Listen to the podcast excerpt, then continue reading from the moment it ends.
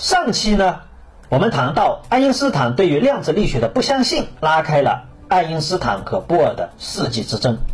在爱因斯坦和波尔的争论中，为了证明量子力学的荒谬，于是，在一九三五年，爱因斯坦、罗森研究员、波多尔斯基呢联合发表了论文《物理实在的量子力学描述能否被认为是完备的》。后来，人们也称这篇文章为 EPR 文章。这篇文章的论证又被称为 EPR 杨六或爱因斯坦定域实在论。而 EPR 就是这三个人的名字的首字母。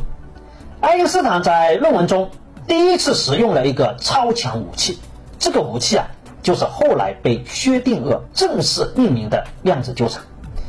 爱因斯坦构想了一个思想实验，描述了一个不稳定的大粒子衰变成了 E 和 B 两个小粒子的情况。在爱因斯坦的思想实验中，大粒子分裂成两个同样的小粒子。小粒子获得动能，分别呢向相反的两个方向飞出去。如果粒子一它是自旋向上，那么粒子 B 的自旋一定是向下的，这样才能保持总体的自旋守恒。反之也是如此。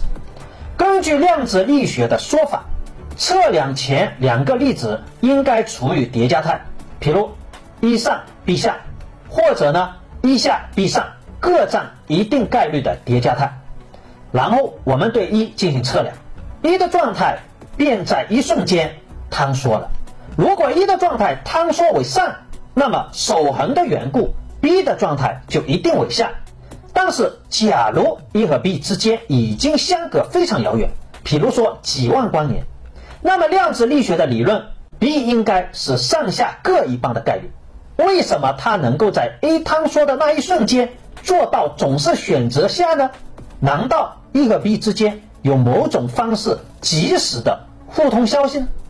即使假设它们能够互相感知，它们之间传递的信号需要在一瞬间跨越几万光年，这个传递速度已经超过了光速，而这一种超距作用又是当时的物理知识不容许的。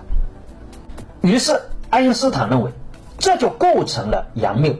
但大家发现了没有？这个在当时的杨谬所描述的正是量子纠缠的这一个现象。